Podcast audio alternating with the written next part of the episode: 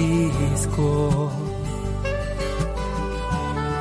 trovador de mi pueblo, hoy perseguido por servir al Señor. Comienza Francisco y Clara, Camino de Misericordia, un programa dirigido por Fray Juan José Rodríguez. A la dama pobreza, para poder estar más cerca de Dios. Yo, Clara, Un saludo de paz y bien, hermanos. Comenzamos hoy con la oración de San Francisco de Asís acerca de la paz. La oración de la paz, la oración simple o la oración franciscana por la paz.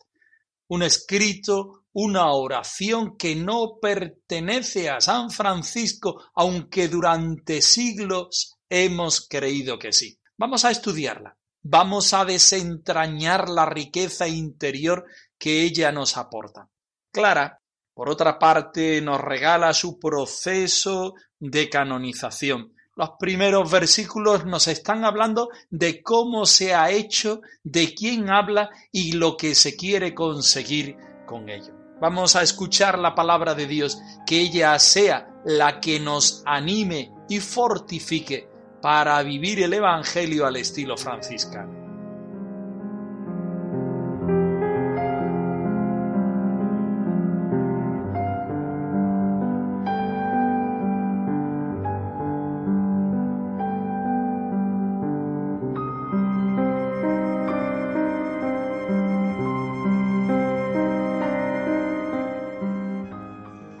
Del Salmo 28 Bendito seas, Dios mío, por atender a mis súplicas. Tú eres mi fuerza, me proteges como un escudo. En ti confío de corazón, pues de ti recibo ayuda. El corazón se me llena de alegría, por eso te alabo con mis cantos. Tú, Dios mío, eres la fuerza de tu pueblo. Danos la victoria pues somos tu pueblo elegido. Sálvanos y bendícenos. Llévanos entre tus brazos, pues tú eres nuestro pastor.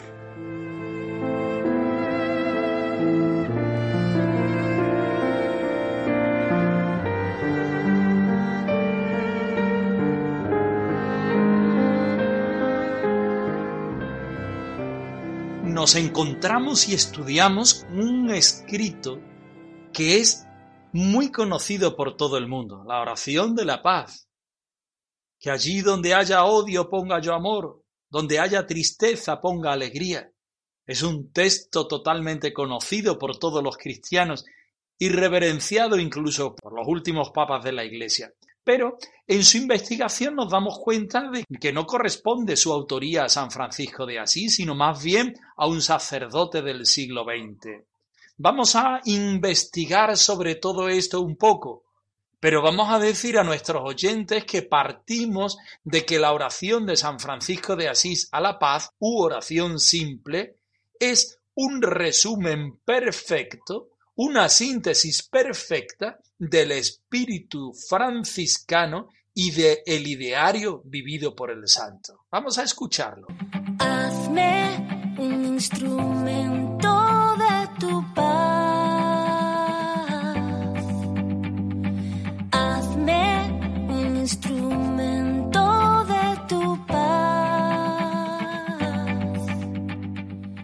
Señor, haz de mí un instrumento de tu paz, que allí donde haya odio, ponga yo amor, donde haya ofensa, ponga yo perdón, donde haya discordia, ponga yo unión, donde haya error, ponga yo verdad, donde haya duda, ponga yo fe, donde haya desesperación, ponga yo esperanza. Donde haya tinieblas, ponga yo luz. Donde haya tristeza, ponga yo alegría.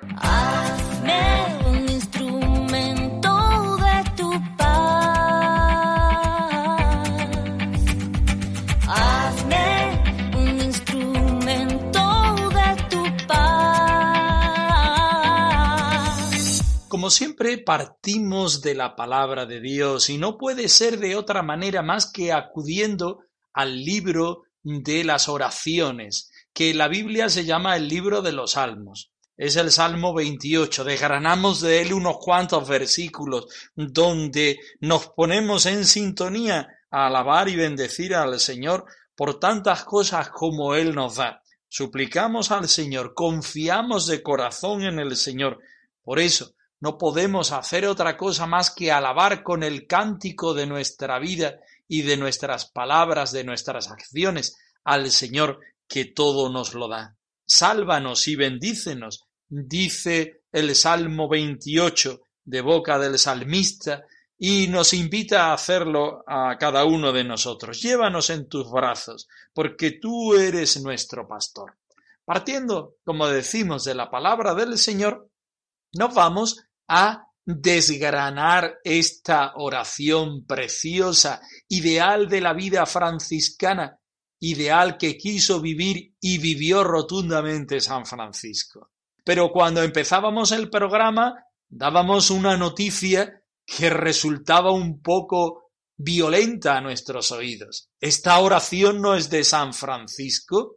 El investigador Christian Renat nos lo hace saber hace ya años. La oración franciscana por la paz no es de San Francisco, pero esto no nos debe amargar, sino debe situar en un contexto cultural la oración para que nosotros seamos capaces de vivirla. ¿La escribió San Francisco? No, la vivió San Francisco totalmente. Se convierte en el ideal de la vida franciscana hecha en texto. Es una oración seguida y venerada por tantos cristianos entre ellos por distintos papas, el que más Juan Pablo II, la princesa Diana de Gales, Elder Cámara, Giuseppe Lanza del Basto, Leonardo Boff, Indira Gandhi, y podíamos avanzar muchísimos, muchísimos personajes de la vida pública que han tenido esta oración a la base de su vida y a la base de su encuentro. Estudiamos la estructura del texto y lo dividimos en dos partes. La primera parte, que es la que vamos a ver en este programa, nos habla de una petición a Dios.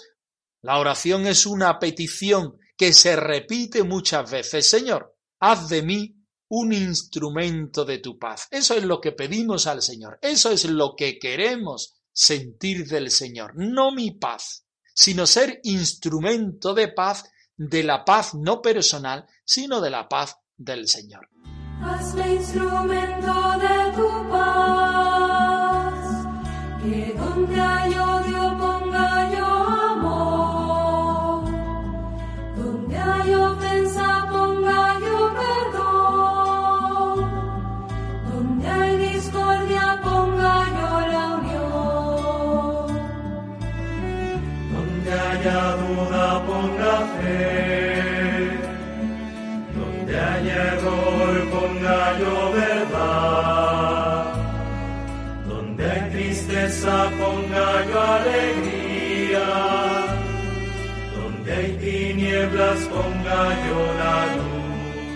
Queremos la paz del Señor y la mendigamos.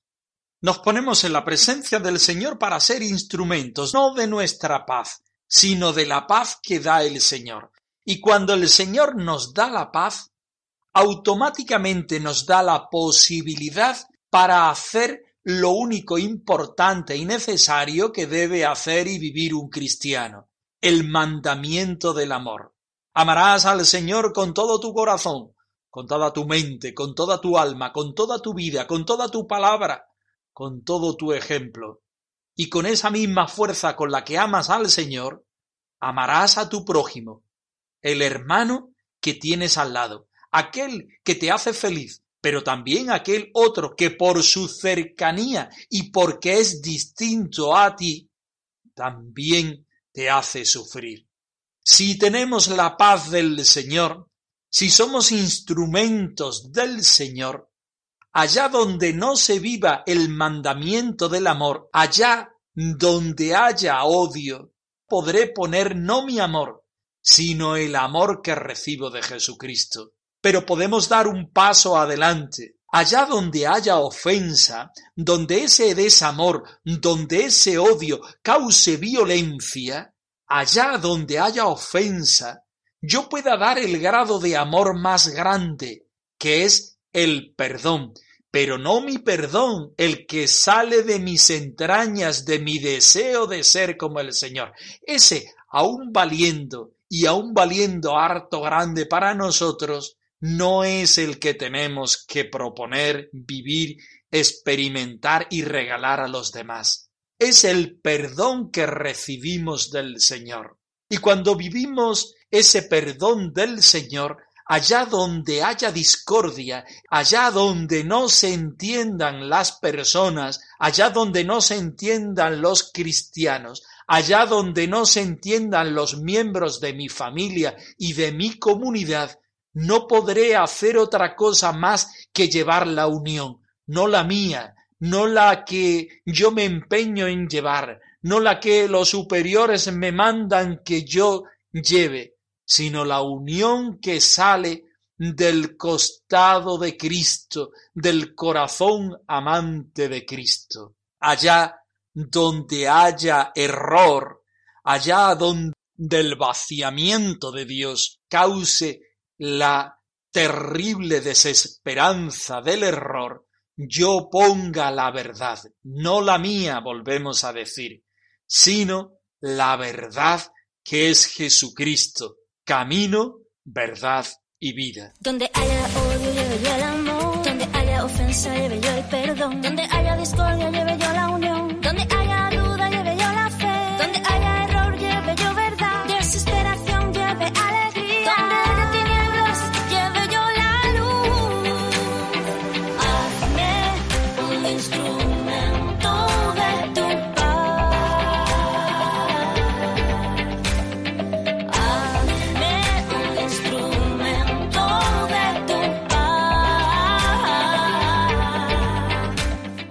Seguimos adelante en la exégesis de esta preciosa oración franciscana por la paz. Hemos hablado del odio que lleva al amor. Hemos hablado del amor que disipa el odio. Hemos hablado del perdón que disipa la ofensa. Hemos hablado de la unión que disipa la discordia y de la verdad que es el mismo Jesucristo que quita el error. Seguimos adelante poniendo la fe allá donde haya duda, esa duda que no nos hace felices, esa duda que muchas veces corrompe, esa duda que no permite la presencia de Jesucristo, aquel que es amor, que es perdón, que es unión y que es verdad, es el que quita la duda, el que quita la desesperación, el que quita las tinieblas y el que quita la tristeza. Porque el Señor, que es el Dios del amor, da el perdón y la unión, porque Él es la verdad. Cuando nosotros tenemos fe, esperanza y caridad, nos estamos encontrando con aquellas virtudes que nos llevan a la presencia de Jesucristo y nos está llevando a la posibilidad de regalar la presencia de Jesucristo a los demás. Si yo tengo fe en Jesucristo, si estoy asentado en la verdad de Jesucristo, en mi vida no puede haber duda. Si yo estoy anclado en la esperanza perfecta que es Jesucristo, en mi vida y en la vida de los demás, no puede existir la desesperación. Si yo reconozco a Jesucristo como el faro radiante, la luz que disipa todas las tinieblas, en mi vida no puede haber sombras. Si yo reconozco a Jesucristo como amor, perdón, unión, verdad, luz, encuentro la alegría, aquella alegría que disipa toda tristeza personal y toda tristeza de la vida de los míos. Solitario amor, mi gran amor, mi dulce bien. Vos sois el único reposo de mi corazón, pues vos me transformaste.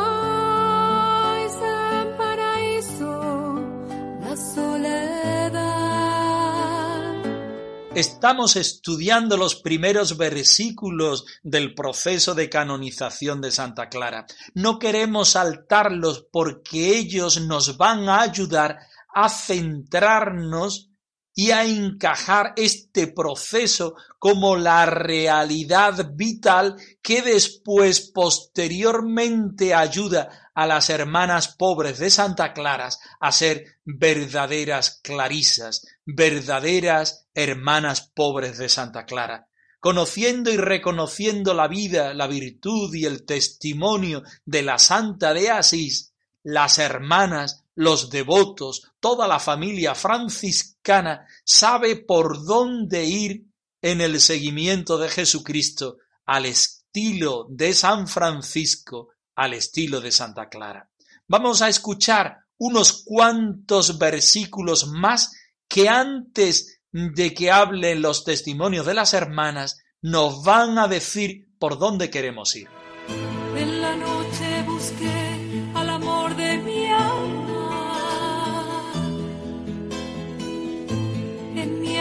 jardín, él hizo su morada. Con perlas de rocío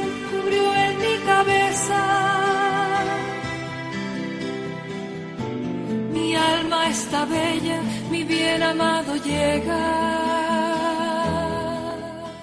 Es pues justo y obligado que sea honrada en la Iglesia militante la que se dice que la divina clemencia muestra como digna de veneración a sus fieles por tales dones de gracias y por la superhonra insigne de los milagros, por lo cual mandamos a tu fraternidad, mediante las presentes letras apostólicas, que te informes sobre la vida, la conversión y la conducta religiosa de la misma, y sobre los dichos milagros y que averigües con diligencia y solicitud su verdad con todas sus circunstancias, según el interrogatorio que te enviamos incluido en la bula.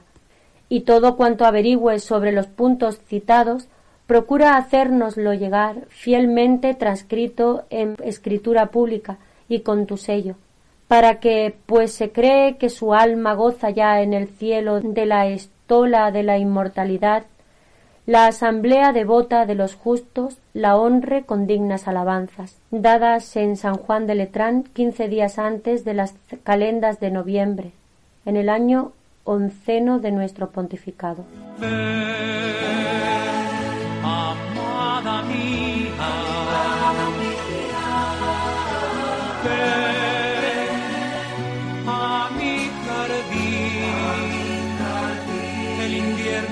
Pasó, ya pasó, y las viñas en flor exhalan su frescor. Ven a mi jardín. Habla en primera persona Bartolomé de Spoleto Bartolomé, obispo de Spoleto. Él está haciendo una introducción de todo lo que va a ser el proceso de canonización de la Santa de Asís. ¿Qué es lo que se pretende cuando se hace un juicio en un proceso de canonización? Lo que se intenta ver son las virtudes, vivencias, enseñanzas, escritos, todo lo que nos pueda valer de la vida de la santa en relación a lo que ha quedado posteriormente de su muerte, para que nosotros seguidores del Maestro con mayúscula lo reconozcamos a Él y solamente a Él en la vida del hermano a quien, entre muchas comillas, estamos juzgando. Por eso, el obispo de Spoleto, Bartolomé, escribe y nos expresa en el día de hoy que te informe sobre la vida, la conversión y la conducta religiosa de la misma y sobre dichos milagros y que averigües con diligencia y solicitud de verdad con todas sus circunstancias sobre el interrogatorio que te enviamos incluido en nuestra bula. Queremos sacar la verdad con mayúscula de la vida de Clara, Primero para reconocerla a ella que está ya gozando de la presencia del Señor. Pero no queda ahí. El segundo movimiento, la segunda característica, es aquella que a nosotros nos va a ayudar a ser verdaderos cristianos y vivir el Evangelio con la ayuda de esta hermana que lo vivió primero y por tanto se convierte en maestra e intercesora en el camino de la fe. Y todo cuanto averigües sobre los puntos citados, procura hacerlos llegar fielmente transcrito con tu sello, pues se cree que su alma goza ya en el cielo con la estola de la inmortalidad, la asamblea devota de los justos y la honra de dignas alabanzas. Y a continuación habla de quiénes son aquellas testigos del proceso. A nosotros nos interesa muchísimo conocer el nombre de las hermanas. La fraternidad se compone de hermanos y hermanas concretos, porque ellos son los testigos de cómo Clara se hizo evangelio vivo y viviente en su vida oculta en el monasterio de San Damián. Un proceso en el claustro del monasterio donde van pasando una a una las religiosas, una a una las hermanas, con sus nombres, con sus apellidos, todas ellas monjas del monasterio de San Damián, que juraron decir la verdad sobre la vida, la conversión, la conducta religiosa y los milagros predichos por Clara. Junto a ellas también el obispo de Espoleto, el arcediano de Espoleto, algunos frailes menores y algunos sacerdotes del lugar. Este es el entreacto o la introducción que nos ayuda a nosotros a meternos en este proceso de canonización, que entremos no como meros espectadores, sino esperando esta gracia del Señor que Clara ha empezado a vivir y queda en nuestras manos, en nuestra vida, para que también nosotros la reproduzcamos, la vivamos con pasión y devoción.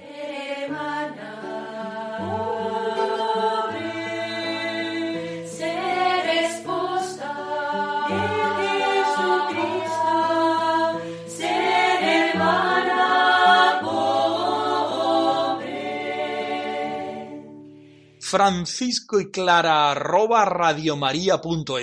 Os dejamos la dirección de nuestro correo electrónico por si queréis poneros en contacto con nosotros en algún momento. Os saludamos con la bendición del Señor resucitado, deseándos que viváis la paz y el bien.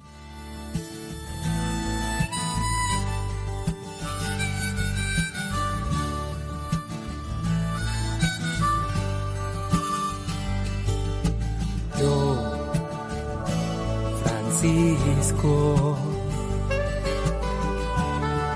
trovador de mi pueblo, hoy perseguido por servir al Señor. Han escuchado en Radio María Francisco y Clara, Camino de Misericordia, un programa dirigido por Fray Juan José Rodríguez a la dama para poder estar más cerca de Dios.